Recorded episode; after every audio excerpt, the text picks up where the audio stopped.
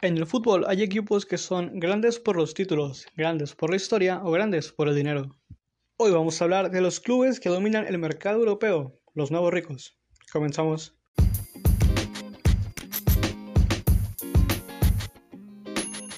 Hola, ¿qué tal? Y bienvenidos de nuevo a Que Gire el Balón en esta ocasión para hablar de aquellos equipos que gracias a una inversión económica muy fuerte se han metido de lleno a la pelea por los títulos año con año y se han ganado el cariño y el reconocimiento de las aficiones alrededor del mundo. Para analizar ese tema, voy a dividir el capítulo en los siguientes puntos. Primero, hablando un poco sobre la historia y qué son los nuevos ricos, hablando después sobre los aspectos positivos que han traído al fútbol, después los aspectos negativos, posteriormente el impacto que han tenido en el fútbol y finalmente una conclusión personal. Se puede definir a los nuevos ricos como los equipos que gracias a la compra por parte de un grupo, de un empresario o de una fuerte inversión, han tomado protagonismo a nivel local y a nivel europeo.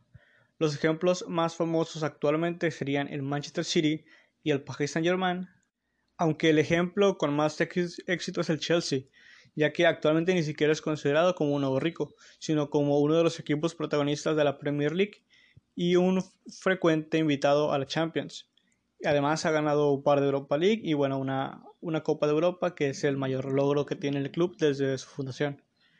El Chelsea no era un equipo grande, pero sí era histórico, tenía algunos títulos, había tenido jugadores importantes, una buena generación, pero no fue sino hasta el 2004 2003-2004 que Roman Abramovich, un magnate ruso, compró el equipo después de haber visto un partido de Champions entre Manchester United y Real Madrid en Old Trafford, que le gustó mucho el negocio, le gustó el juego y decidió invertir en un equipo que no era tan conocido en ese momento, que tenía un equipo más o menos competitivo y bueno, decidió apostar por él, invirtió, trajo a José Mourinho, llegaron jugadores importantes.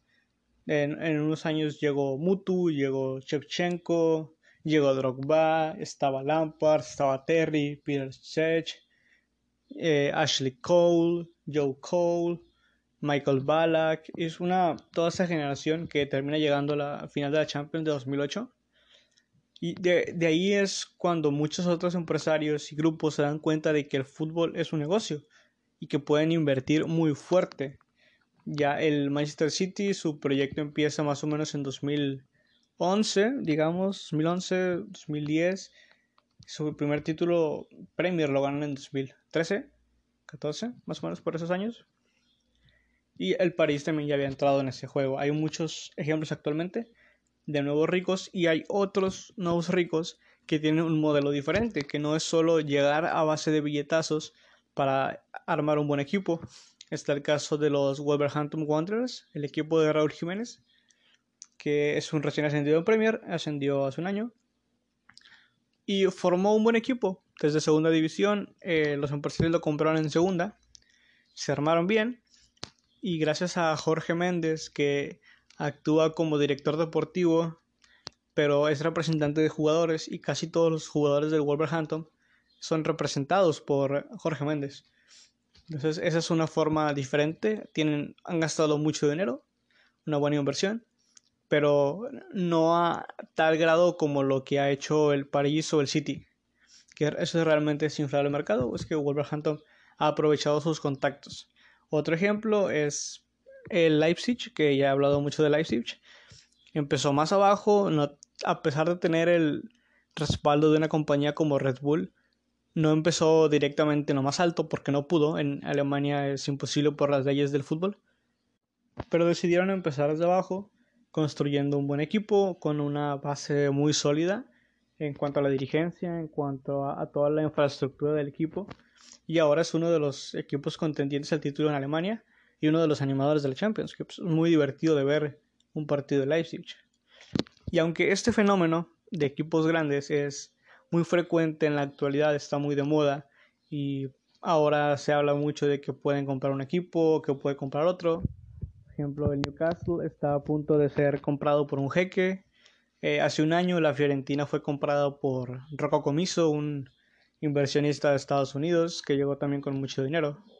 Y otros equipos que igualmente se da en México, y hablaremos de eso más adelante.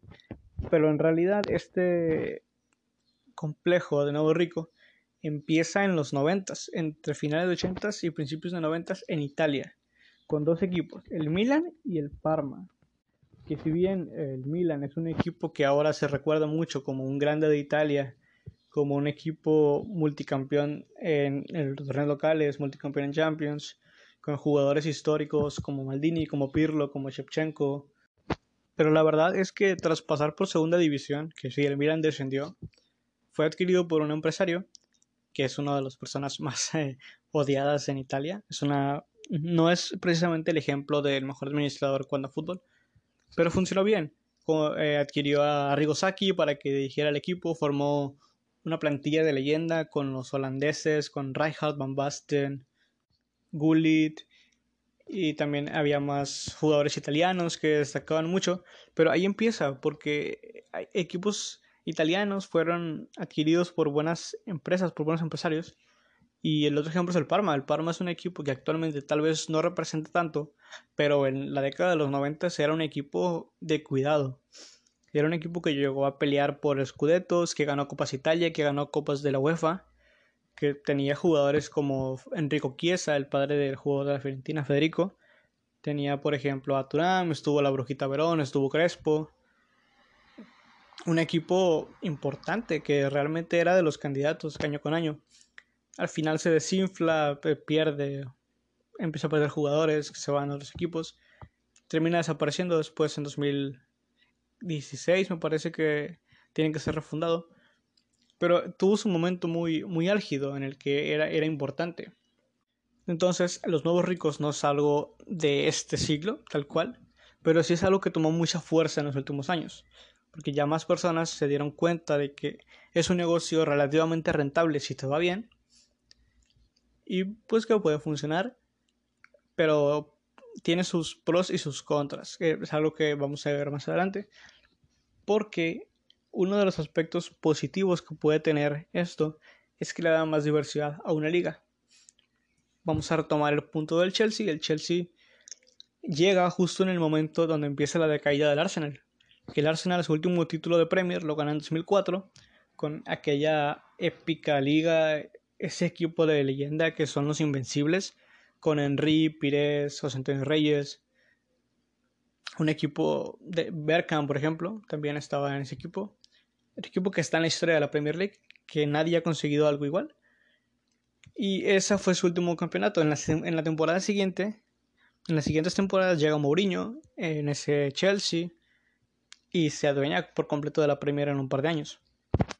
Y empieza la rivalidad entre Manchester United y Chelsea, que no dura mucho, que Chelsea es un equipo un poco inconsistente, que en una temporada puede ser campeón y en la siguiente puede ser cuarto.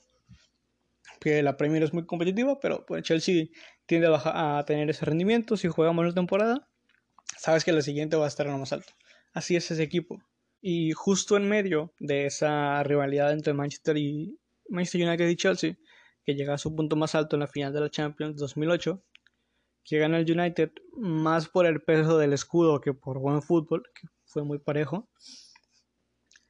Eh, entra Manchester City en la disputa y conforme fue cayendo el Chelsea un poco, entró el City y el United cayó otra vez y el City se cayó por un, uno o dos años y entró Liverpool. Que bueno, Liverpool no es un nuevo rico tal cual, pero es que es un equipo que tiene una inversión muy fuerte en poco tiempo. Hace relativamente poco fue adquirido por un grupo de empresarios estadounidenses que se dedican a los deportes también. Y de ahí deriva todo eso.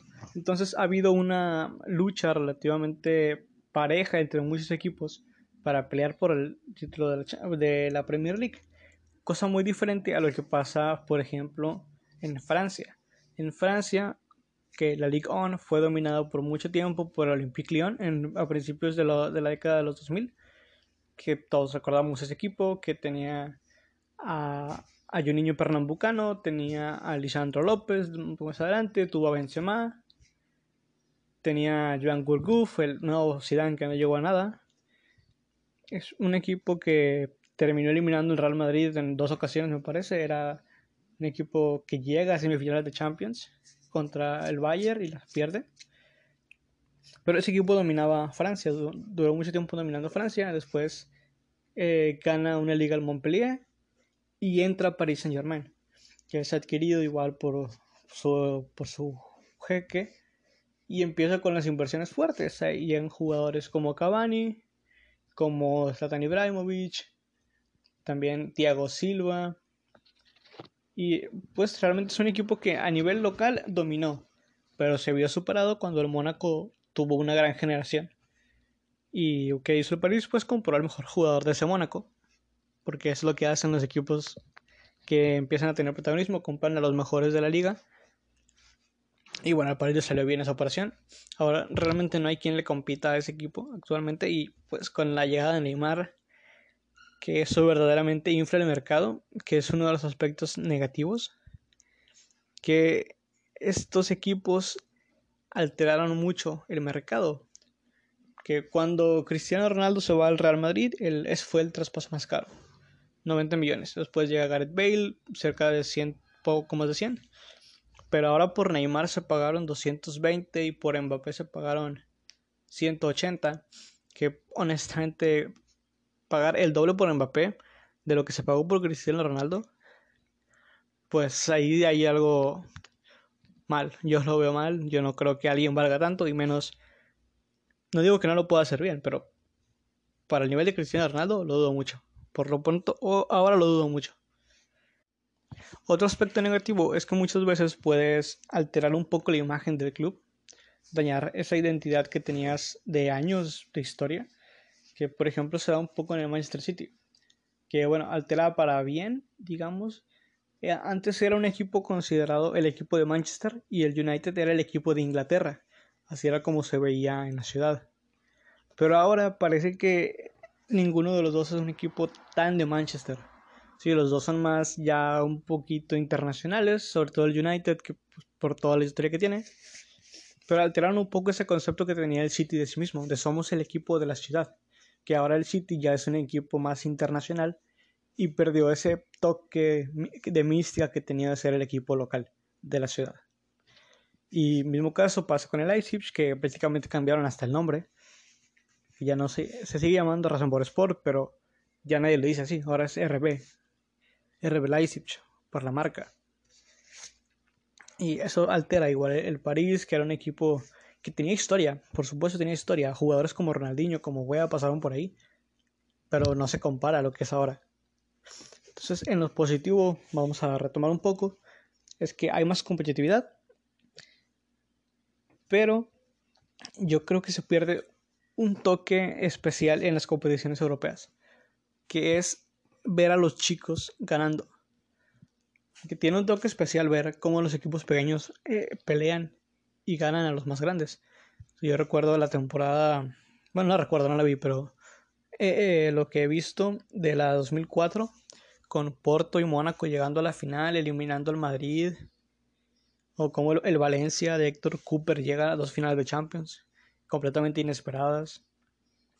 Y te llena un poco más de ilusión ver cómo esos equipos que tal vez no competían tanto arman un buen equipo, llegan a una final, tal vez no la ganan, pero se ganan el, respeto, la admiración de las personas. Mismo caso con el Borussia Dortmund, que sin hacer inversiones tan grandes armó un buen equipo y regresó a la élite del fútbol mundial. Y por eso es más querido que muchos otros equipos que a base de billetazos llegaron a estar ahí. Entonces, eh, esa parte creo que la pierden un poco por la forma en la que llegan. Que es justo, que al final de cuentas es justo. El fútbol es un negocio antes que un deporte, es un negocio. Y es válido pagar más para tener a los mejores jugadores, que es algo que se hace desde el principio del profesionalismo en Inglaterra. Pero creo que sí llega un punto en el que es exagerado todo lo que se paga y en el impacto que esos equipos tienen es que se están ganando una fama como los villanos, así como los malos de cuento, como los que van y roban a los jugadores a base de dinero. Que no es tanto así, pero es la percepción que se tiene por lo general. Pero le da un poco de sabor a la liga, a las ligas en general.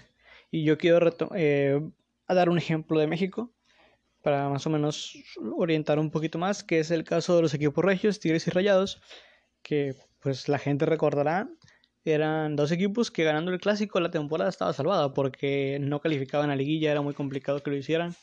Aunque no, no se recuerda mucho que Tigres llega a dos finales seguidas contra Pachuca, después Rayados juega finales en 2003, 2004 y 2005, que no son recordados tanto, pero pues ahí están, ¿no? Y no se recuerdan mucho porque se pierden. Por eso no, no se tiene tan presente todo eso. Pero el punto es que los equipos ya tenían una inversión muy fuerte. Tigres desde que asciende a primera y Rayados desde principios de los 2000 tenían el apoyo de dos empresas muy importantes en México. Pero estaba mal usado el dinero, porque lo que hacían era comprar al jugador de moda de la liga, sobre todo Tigres.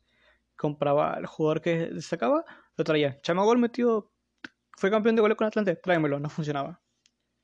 Eh, Clever Boas, tráelo, no funcionaba. Eh, este otro tipo, tráemelo, no funciona hasta que contrataron a personas que verdaderamente saben de fútbol, empezaron a traer jugadores que tal vez no destacaban tanto. Lucas Lobos llega de segunda división, traen a Héctor que parecía que ya había pasado su mejor etapa después de Toluca, y viene y es un delantero muy, muy importante en el equipo. Traen a Torres Nilo, a Guayala, que son jugadores que van saliendo apenas de la cantera del Atlas y funcionan. Y viene Juninho, que viene que era la cuarta opción para venir, que llegó sin cartel, que nadie lo conocía y pues, estandarte del equipo, uno de los mejores capitanes que ha tenido. Y eso no, no, es solo por el dinero. Claro, el dinero te trae a Guiñac, el dinero te trae a Duvargas, que son jugadores de peso, de mucho peso. Pero para que funcionen los jugadores de peso tienes que tener alrededor a jugadores que te puedan aportar, no solo por el nombre, sino por lo que verdaderamente te aportan en el campo. Es algo que Tigres supo hacer muy bien. Ese era un problema que tenían muchos equipos.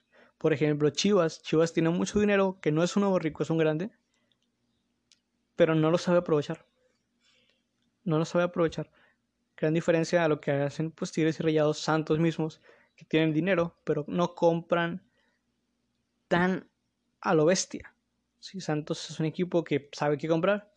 Y ese es el principal problema de Rayados, que tiene tanto dinero que lo gasta al idiota y terminan por no funcionar. Por eso los últimos delanteros y los últimos medias puntas que han traído, que han pagado un dineral por ellos, no funcionan tanto. Que a lo mejor te dan un momento un buen rendimiento relativo, pero que en el balance general no cumplen las expectativas que se tenían de ellos. Ese es el problema. Ese es uno de los principales problemas de los nuevos ricos.